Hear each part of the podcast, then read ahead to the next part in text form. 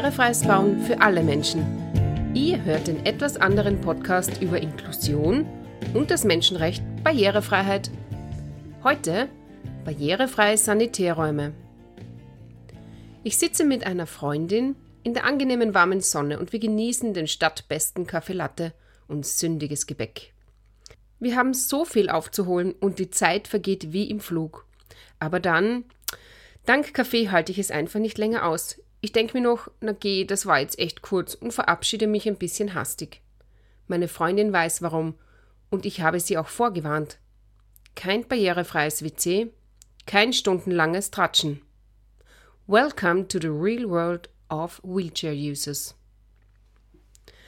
Und jetzt auf Deutsch. Herzlich willkommen zur siebenten Episode meines Podcasts über Menschen mit Behinderungen und barrierefreies Bauen. Heute machen wir eine Häuseltour. Es geht sprichwörtlich einmal ab aufs Klo und zurück. Du erfährst, warum barrierefreie WC-Anlagen für Menschen mit Behinderungen so immens wichtig, ja quasi der Schlüssel zur Inklusion und Gleichberechtigung von allen Menschen sind. Dieser Podcast ist Teil einer Universitätsvorlesung für Architekturstudentinnen an der TU Graz und die finden übrigens dazu passende Vorlesungsfolien im Teach Center zum Download. Wenn dir der Podcast gefällt, Bewerte ihn bitte positiv, abonniere ihn und erzähl deinen Freundinnen davon. Je mehr Menschen hier zuhören, desto größer ist die Chance, dass wir diese Welt ein kleines Stück barrierefreier machen können.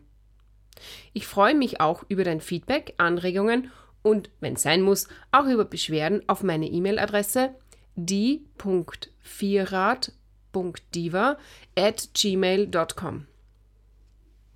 Die Diskriminierung von Frauen in der Bautechnik ist für mich auch weiterhin ein Thema. Deshalb bleibe ich dabei, alle Bezeichnungen zu verweiblichen. Das stört dich?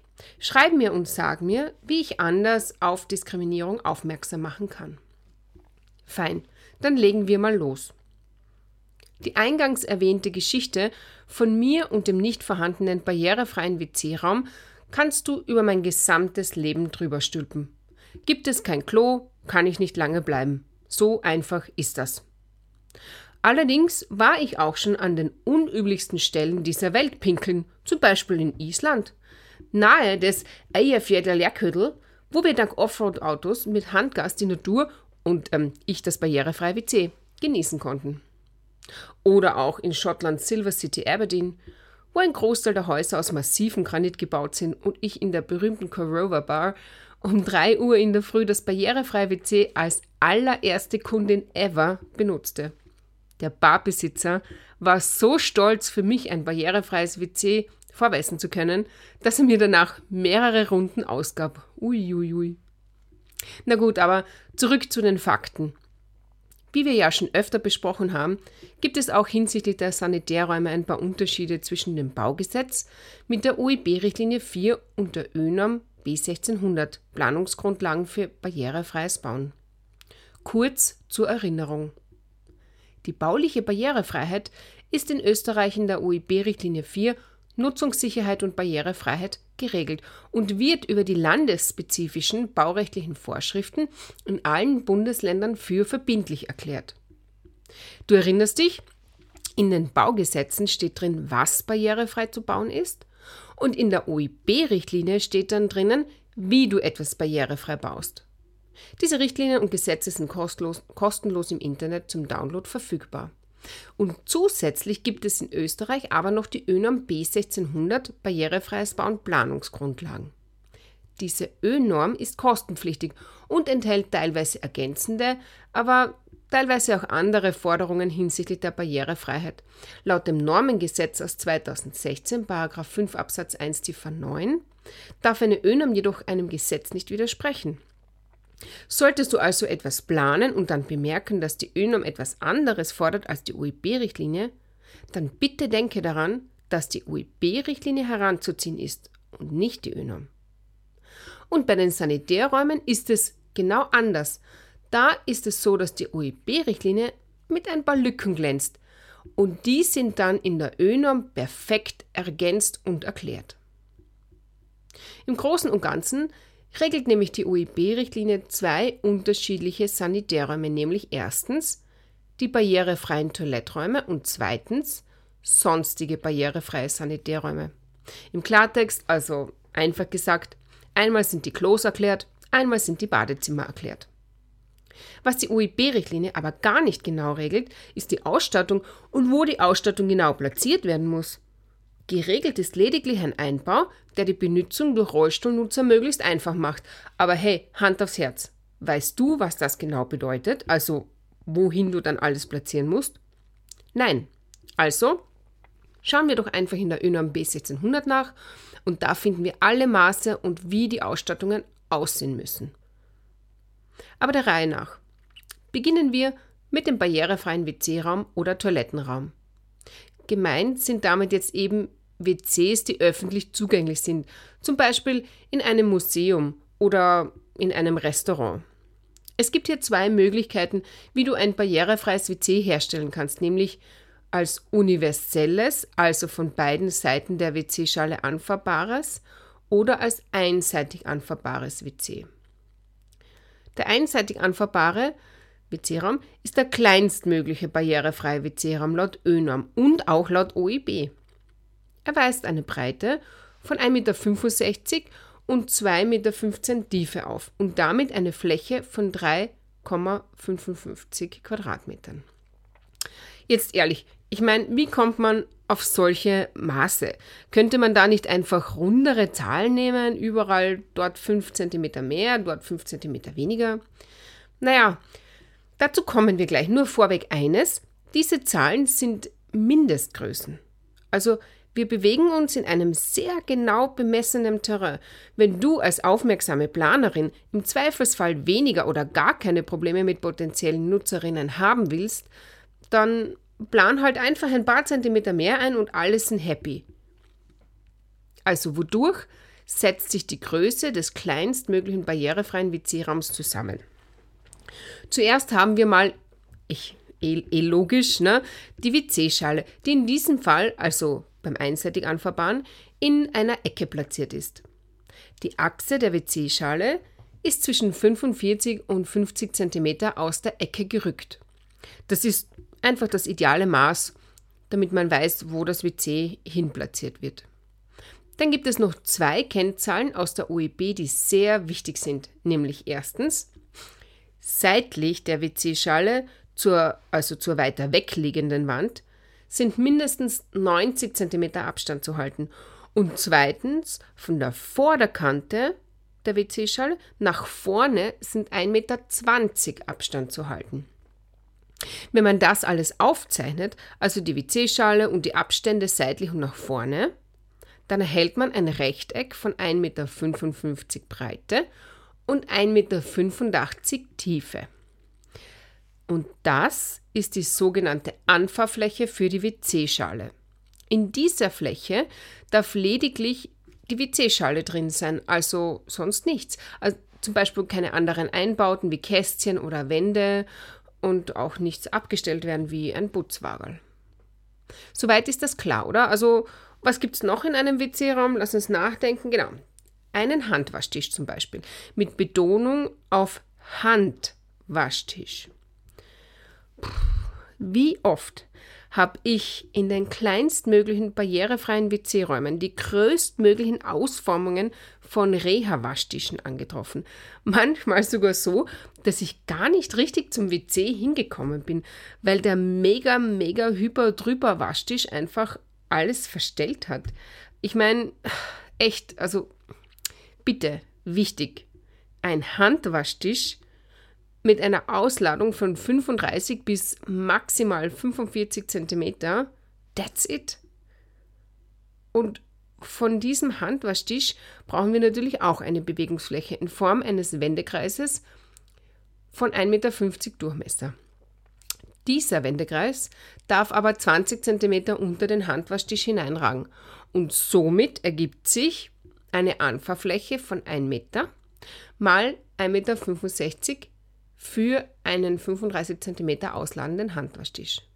So, und wenn du nun all diese Elemente anordnest, dann ergibt sich eben diese allerkleinste Mindestgröße eines einseitig anfahrbaren, barrierefreien WC-Raums von 1,65 Meter Breite und 2,15 Meter Tiefe.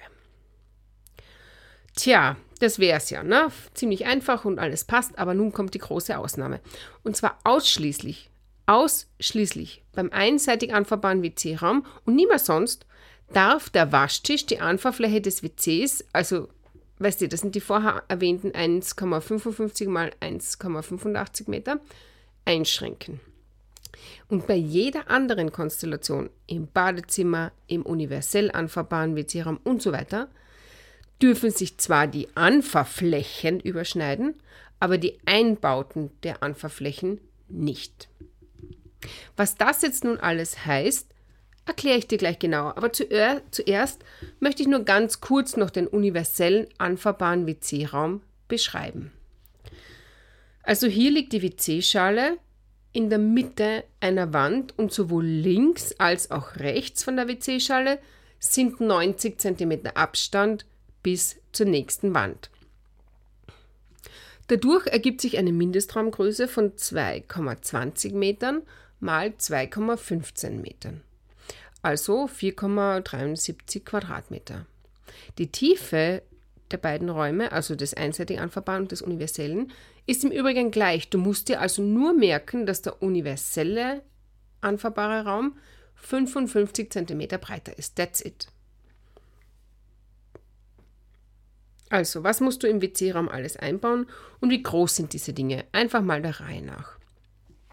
Selbstverständlich brauchst du eine WC-Schale. Dazu kommen dann die Haltegriffe, dann ein Handwaschbecken, ein Handwaschtisch und natürlich brauchst du eine Türe mit den Anfahrflächen und voilà, fertig ist der barrierefreie WC-Raum. Die WC-Schale ist übrigens so einzubauen, dass du es irgendwie schaffst, die Vorderkante der WC-Schale mindestens 65 cm von der Rückwand abzurücken. Das ist wichtig, weil wenn du mit dem Rollstuhl parallel zur Schale stehst, also richtig daneben, neben der Schale stehst, dann verhindern die großen Treibräder des Rollstuhls, dass du mit der Sitzfläche ganz bis zur Rückwand reichst. Im schlimmsten Fall kann es dann passieren, dass du im Rollstuhl sitzend mit deinem Allerwertesten durch die großen Treibräder so weit abgerückt bist, dass die WC-Schale schon quasi hm, aus ist und du so gar nicht rüber sitzen kannst, weil du, weil du eigentlich am Boden landen würdest. Daher gibt es WC-Schalen, die eine tiefere Ausladung haben. Die kannst du aber auch einfach mit einem WC mit aufgesetztem Spülkasten ersetzen oder du kannst es auch so machen, dass du eine Vorsatzschale machst und die dann ganz schmal ist, also wirklich gleich dort, wo das WC ist, gleich wieder aufhört.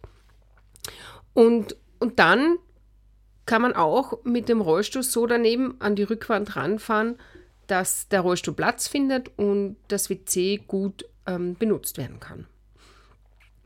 So, und sonst also die WC-Schale sollte natürlich inklusive WC-Sitz oder WC-Brille, wie du auch immer sagst dazu, eine fertige Höhe von 46 bis 48 cm aufweisen. Und ich meine, gut, das versteht sich von selbst, aber ich sag's dazu, natürlich soll die WC-Schale auch fest verankert sein. Und das wäre es dann eigentlich schon, was die WC-Schale betrifft. Kommen wir zu den Haltegriffen. Da gibt es nun einen signifikanten Unterschied zwischen einseitig und universell anfahrbaren WC-Räumen. Beim universellen anfahrbaren WC-Raum ist die WC-Schale ja in der Mitte einer Wand fixiert. Also gibt es links und rechts zwei Stützklappgriffe, die man hochklappen kann. Und je nachdem, von welcher Seite du jetzt rüber sitzt aufs Klo, kannst du eben den einen hochklappen oder den anderen. Beim einseitig anfahrbaren WC ist die WC-Schale in einer Ecke platziert. Wir brauchen also einmal einen Stützklappgriff von der Seite, wo du quasi mit dem Rollstuhl stehst, da klappst du es hoch und dann stellst du dich hin mit dem Rollstuhl. Und dann an der Wandseite, gleich neben dem WC, einen Winkelhaltegriff. Der ist an der Wand montiert ne? und hat auch einen entscheidenden Vorteil gegenüber den Stützklappgriffen. Er hat eine vertikale Griffstange dazu. Und besonders ältere Personen profitieren mega davon, weil es ihnen einfach viel leichter fällt, sich an einer Griffstange hochzuziehen, als sich von einem Stützgriff hochzustützen. Ein weiteres Element im WC-Raum ist der Handwaschtisch oder das Handwaschbecken. Erinnere dich, dieser soll möglichst klein und wirklich lediglich zum Händewaschen gedacht sein. Es muss auf eine Höhe von 40 cm unter Fahrbar angebracht sein. Das betrifft also die Unterkante des Waschtischs, die soll mindestens 70 cm hoch sein. Und wenn du mit dem Rollstuhl hinfährst zum Händewaschen, dann sind für deine Knie ähm, auch 20 cm tief Platz, also 70 cm hoch und 20 cm tief. Das kannst du am besten mit einem Unterputz-Siphon bewerkstelligen. Auch eine wichtige Sache beim Handwaschtisch ist der Spiegel. Und da sage ich dir ein paar Tricks und Tipps.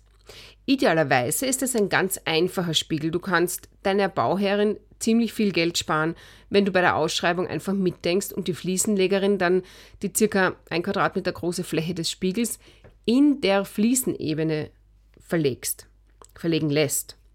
Der Spiegel ist dann nämlich bündig verlegt und einfach nicht mehr so Vandalismus gefährdet und auch viel besser zu reinigen.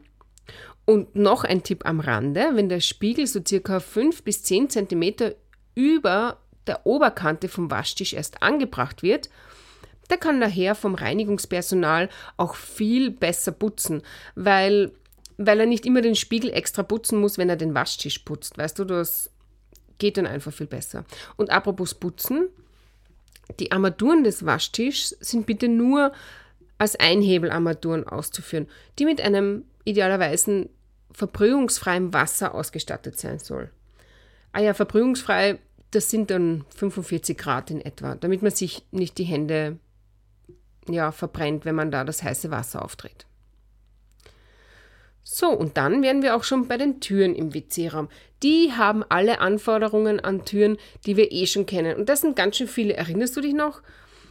Ähm, aber ganz kurz wiederholt, an der Wand, wo die Türklinke oder der Türgriff ist, brauchst du 50 cm Abstand zur nächsten Wand oder zu anderen Einbauten. Und dann, das ist ein wichtiges Detail, muss die Türe eines WC-Raums unbedingt nach außen aufgehen. Warum ist das wichtig? In einem WC-Raum kann alles Mögliche passieren. Zum Beispiel kann sich jemand verletzen, kollabieren oder ausrutschen, auf den Boden fallen. Und wenn diese Person dann noch so unglücklich liegt, vielleicht sogar bewusstlos, dann verlegt der Körper oder der dazugehörige Rollstuhl, Rollator, was auch immer, den Aufgebogen der Türe. Und man kann der Person vielleicht auch gar nicht rechtzeitig helfen. Also Türe nach außen, seitlich 50 cm Abstand zur nächsten Wand und die obligaten 1,8 oder 3 Quadratmeter Anfahrbereich, je nachdem, ob es die Schließrichtung oder die Öffnungsrichtung der Türe ist. Ach, und bevor ich es noch vergesse, ähm, in öffentlich zugänglichen Toiletträumen sind Notrufeinrichtungen anzubringen. Wenn eine Zugangsbeschränkung notwendig ist, dann sollte vor allem das Euro-Key-System dafür verwendet werden und eine möglichst barrierefreie Beschilderung wäre natürlich auch ziemlich spitze und dafür wäre ein Schild in einer Höhe von ja, 120 bis 160 cm ideal. Super wäre es, wenn es dann auch noch kontrastreich und taktil erfassbar ist, also für blinde und sehbehinderte Menschen gut erkennbar hergestellt ist. Im Übrigen, nochmal so aus dem Nähkästchen geplaudert, ganz, ganz, ganz, ganz oben bei den doofsten Ausreden gegen die Barrierefreiheit rangiert, ich habe einfach keinen Platz für ein barrierefreies WC. Aber wenn du ein ganz normales WC planst, dann machst du ja einen Vorraum mit Waschtisch und meistens gleich dahinter einen winzig kleinen WC-Raum. Gerade du als innovative Planerin Versuch's einfach mal aus und plane einen einseitig anfahrbaren WC-Raum ohne Vorraum, weil der ist nämlich beim barrierefreien WC nicht zwingend notwendig. Und es wird dir auffallen, dass ein barrierefreier WC-Raum exakt so viel Platz braucht wie ein nicht barrierefreier WC-Raum mit Vorraum im Wasch und Waschtisch. So, wow. Ich weiß, das war jetzt ganz schön viel Info, die ich da in dich hineingetrommelt habe. Aber Kommen wir noch schnell zum zweiten und ganz kurzen, ganz kurzen Kapitel noch, den sonstigen barrierefreien Sanitärräumen oder einfacher gesagt zu den barrierefreien Badezimmern. Die frohe Botschaft, Es gibt nur ein Element mehr im Badezimmer als im barrierefreien WC-Raum und das wäre die Dusche bzw. im ganz seltenen Fall auch eine Badewanne. Der Platz für die restlichen Elemente ist in etwa gleich und die Mindestgröße eines barrierefreien Sanitärraums, also Badezimmers, beträgt 5 Quadratmeter. Wir haben gerade erst gehört, jedes Element hat eine Anfahrfläche, die sich mit anderen Anfahrflächen überschneiden darf.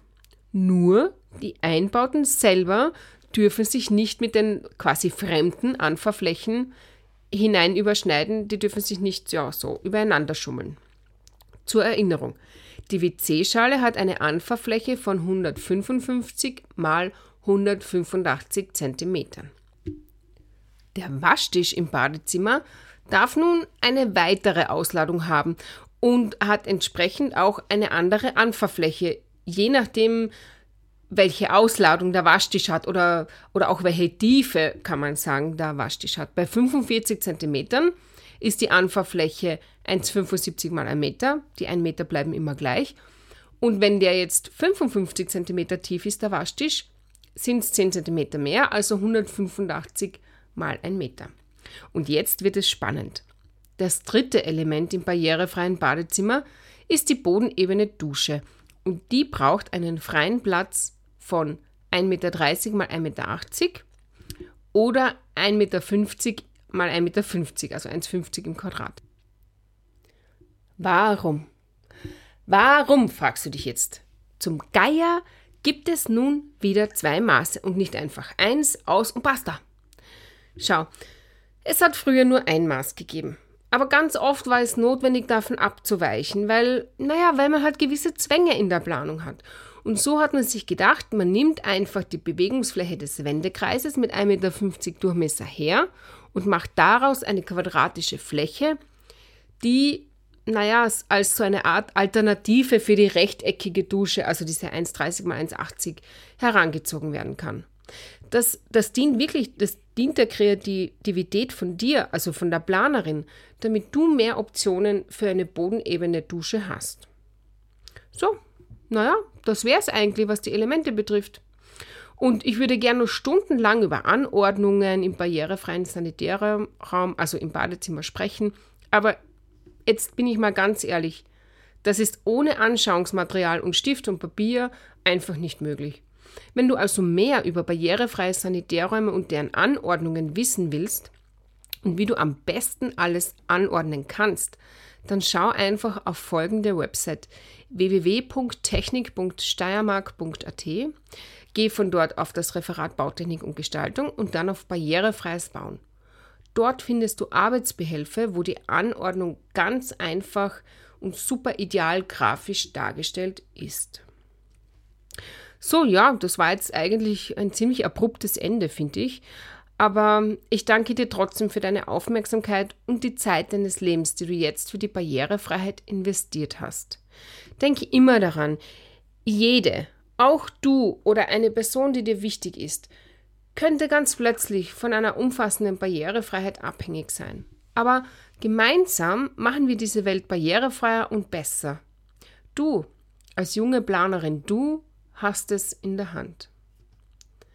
Ich freue mich auch weiterhin sehr über Wünsche und Anregungen, nehme dann natürlich auch Beschwerden entgegen und ihr erreicht mich per Mail unter die.vierrad.diva at gmail.com, auf Facebook unter barbara.a.ziemer, bei Instagram unter die.vierrad.diva sowie auf LinkedIn unter meinem echten Namen Barbara Siemer Rummel. Ich danke fürs Zuhören und bitte euch nicht zu vergessen, Barrierefreiheit ist kein Zugeständnis an Menschen mit Behinderungen, sondern ein Menschenrecht.